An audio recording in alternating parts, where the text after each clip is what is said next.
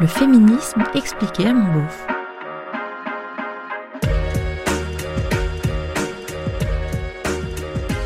La charge mentale. Franchement, c'est pas un concept un peu fumeux ça? Moi, je fais plein de trucs à la maison. Il suffit de demander. Ah, la charge mentale. On va y aller doucement. hein. Je connais plusieurs couples hétéros pour qui la tension monte vite quand on évoque le sujet. Bisous les copains. Ah ben tiens, voilà un premier exemple concret. Pensez à prendre sur soi et marcher sur des œufs pour ne pas vexer monsieur. Bon ok, je te cherche un peu, mais c'est l'idée, tu vois. Bon, commençons par le début.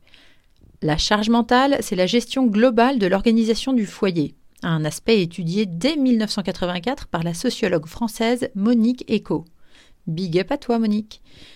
Bon, là, je te fais un petit avance rapide jusqu'en 2017, où l'illustratrice Emma, que tu pourras retrouver sur Instagram sous le joli pseudo d'Emaclite, oui, comme clitoris, euh, petit moyen mémotechnique, fait donc un gros gros buzz avec une BD sur la charge mentale, où elle explique super bien le concept. Et là, bim, un peu comme pour MeToo, presque toutes les meufs hétéros de la Terre disent Ah, mais c'est pas vrai, moi aussi je vis ça. Mais donc ça a un nom. Et je suis pas la seule. Non, mais c'est fou.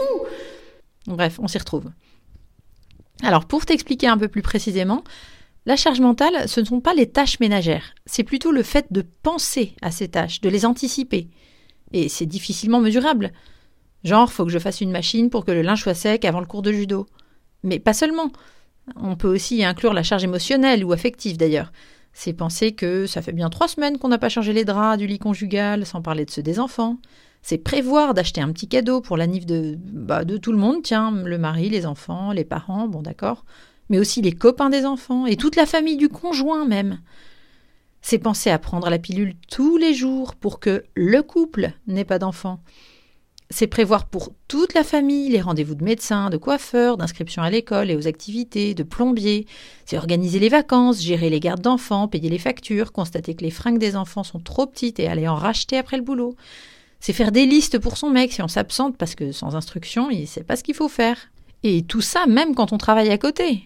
Pour mieux comprendre encore, je te lis quelques témoignages du compte Insta Ta pensée à dédié au sujet. Attention, ça pique. Pour moi, la charge mentale, c'est quand épuisé après 15 ans à courir non-stop pour tout gérer seul, travail, maison, enfants, j'ai parlé divorce. Mon mari m'a répondu Je vais devoir prendre une femme de ménage. Pour moi, la charge mentale, c'est quand mon copain oublie de prendre son médicament quotidien et qu'il me reproche de ne pas lui avoir dit. Pour moi, la charge mentale, c'est quand mes enfants m'interpellent alors que je suis en réunion en visio. Je leur ai demandé Vous avez appelé papa pour lui demander? Ils ont répondu Non, il travaille.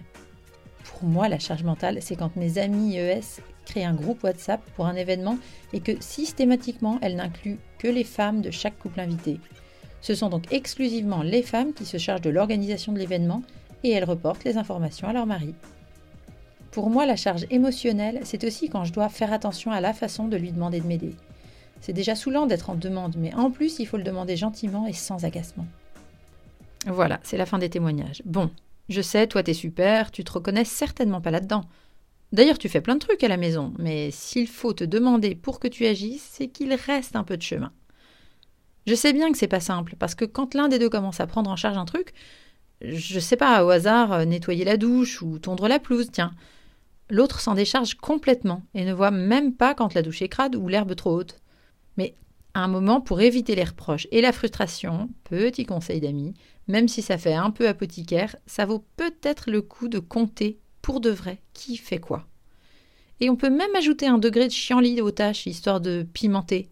Par exemple, jouer au Lego avec le petit Kevin contre récurer les chiottes. Hmm, je sais pas, qu'est-ce qui est le plus sympa? Bon, attention, les résultats peuvent surprendre, surtout quand on sait que le sociologue François de Singly mesure que si les femmes assurent jusqu'à 73% du travail domestique, elles trouvent encore la situation juste. En vrai, le problème est surtout collectif. Notre éducation de filles ou de garçons est tellement différenciée et tellement ancrée, tous les sociologues te le diront, que c'est super complexe de sortir de ça. C'est-à-dire que dès le plus jeune âge, on socialise les filles à prendre soin des autres, à être à l'écoute des besoins de leur entourage et à y répondre, ce qui est plutôt une qualité d'ailleurs. Mais on valorise moins ça chez les garçons, pas plus que le fait d'exprimer ses émotions par exemple. Et il y a bien sûr des qualités qu'on vous octroie à vous et qui manquent aux filles, comme la confiance en soi. Nous les féministes, ce qu'on voudrait, c'est juste rééquilibrer l'ensemble. Avec une éducation un peu moins genrée dès le départ, on mettrait toutes les chances de notre côté, en tant que société, pour créer des relations plus saines, une communication plus facile, que ce soit dans le couple ou entre amis ou au boulot. Et si ça passe par une prise de conscience individuelle, d'autant plus qu'on est quand même super formaté par l'exemple de nos parents, ça passe aussi par des politiques publiques, une sensibilisation dès la maternelle, une formation des enseignants, un congé paternité plus long, des choses qui sont possibles, quoi. Et concrètement, t'imagines le résultat?